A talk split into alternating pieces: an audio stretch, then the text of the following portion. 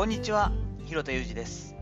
スポーツトレーナーとしてアスリートスポーツ現場でトレーニング指導をしたり、スポーツ施設や現場のディレクションをしたり、トレーニングやトレーナーの働き方について情報発信をしています。最初に告知をします。来月ですね、6月10日の土曜日夜8時より私のライフワーク的なセミナーであるトレーナーに必要な10年後も生き残る戦略2023を行います。オンラインで行いますので、ギリギリまでですね、応募していますので、え直前ちょっと出れるな、出たいなと思っていただけたら参加いただけます。詳細の方 URL 貼っておきますので、ぜひご覧ください。本日は障害スポーツへの道幅を広げていこうというお話をしていきます。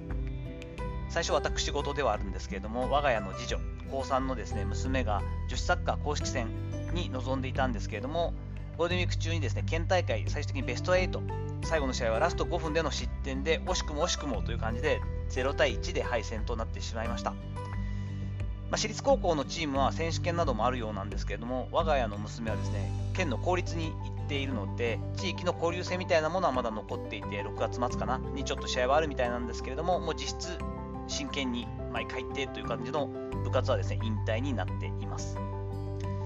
私も最後の大会があるということでですね娘は結局私と同じようなキャリアでそこ2年生からサッカーを始めて結局高校3年まで続けていますから、えー、すごい長いこと10年近くですか？ずっとサッカーやってきたわけですよね、まあ、集大成になるだろうなと思ってですね今回この高3のゴールデンウィークに関しては娘の、えー、私の仕事の日程というのをですねもう調整して娘の高校の試合が応援絶対できる、えー、ようなスケジュールを組ませてもらってそっちを優先させていただきました。おかげで3試合かな全部見ることができてですね新スプリントの症状が出てしまっていてもう1試合目なんかもあのリードできてたので途中で交代させてもらったりとか監督もとても気を使って使ってくださったんですけれどもなかなかねもうオーバートレーニング症状である新スプリントなので完治をするということはなくてですねそのまま放っておいたらちょっと試合実際出れたかなっていう感じだと思うんですけれどももうそこはですね私が信頼している、えー、リブート整骨院というですね、えー、仲間の長島が院長がやってくれている整骨院に通わせていただいたりとかですねもうそれこそ手厚いハリキュー含めた治療をしてもらったりとかですね近所の整骨院でもとてもいい整骨院の先生がいらっしゃるのでそこにもメンテナンスさせてに行ってもらったりとかですね。そもそも外反母趾の傾向があった娘なので小学校からまあ一流アスリートのようにですねなかなかちゃんとしたお値段もかかるんですけれども飯谷式の測定版というのを作成できる埼玉にいらっしゃる先生にずっと測定版を作っていただいたり調整をしていただいたりしたこともありますしこの新スプリント症状が出始めてからですね私もまあ拙いハリキュー師ではありますけれどもほぼ毎日ですねストレッチをしたり、え、鍼灸治療を自宅でしたりそしてねもう恥も何もなんだろうちょっとこう圧もかけてたのかもしれませんけれども娘を応援に行った際にはですね、えー、コンプレフロスなんていうこうバンドみたいなのを持って行って直前に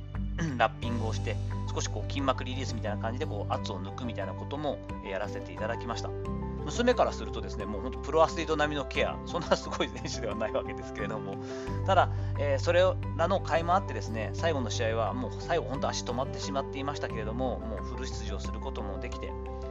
寂しそうではあるけれども本人は充実感のある表情を見せてくれましたし、まあ、本当に家族にもありがとうだしいろんな人たちに関わっていただいてお礼言わないとねありがとうしかないよねということを言っていたのでよかったなと思っています。私自身はですね自分の経験、高校野球までの自分の経験も踏まえて本人にやるだけのことはやったやりきったという後悔ない状態で最後の大会に臨んでほしくて、えー、終えてほしかったのでこれに関しては本当に良かったなと感じています。バレーボールやハンドボールなんてのニュースが最近は多いんですけど2023年に入ってからはそれでもですね部活問題に関してはパワハラやセクハラ報道というのがこれだけまだまだされていますよね。そんな中ですね女子サッカーチームが小学校の時から編成できるようなもう数少ない県である埼玉県に娘は住んでいたこと。皆さんそれぞれ個性はあったものの同活することは全くなく自主性を育んでくれるような指導者やコーチの方にずっと恵まれてきたこと。大きな怪我に見舞われることなくトラウマを持つことなく現役競技を終えることができたこと。私は20年以上スポーツ現場に関わる仕事をさせていただいていますからこんな私だからこそだと思うんですけれどもこれは奇跡みたいな幸運だったんだよなということがよく分かっているつもりです。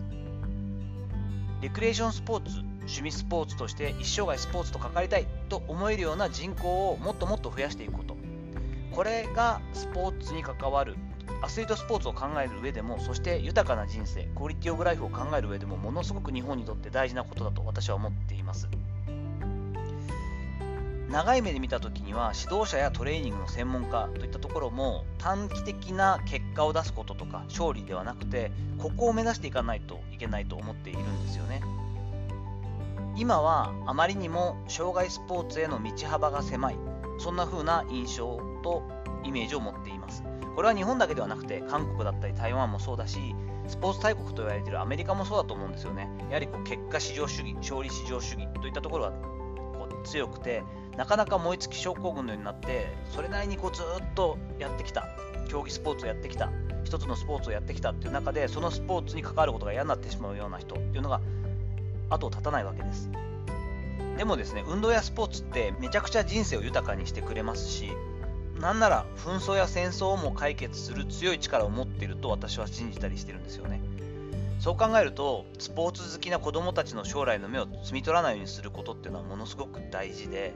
今回自分の娘のですね、まあ、一区切り高校生活最後の、まあ、公式戦を終えたところを感謝するとともに改めてこういった意識、えー、スポーツに関わる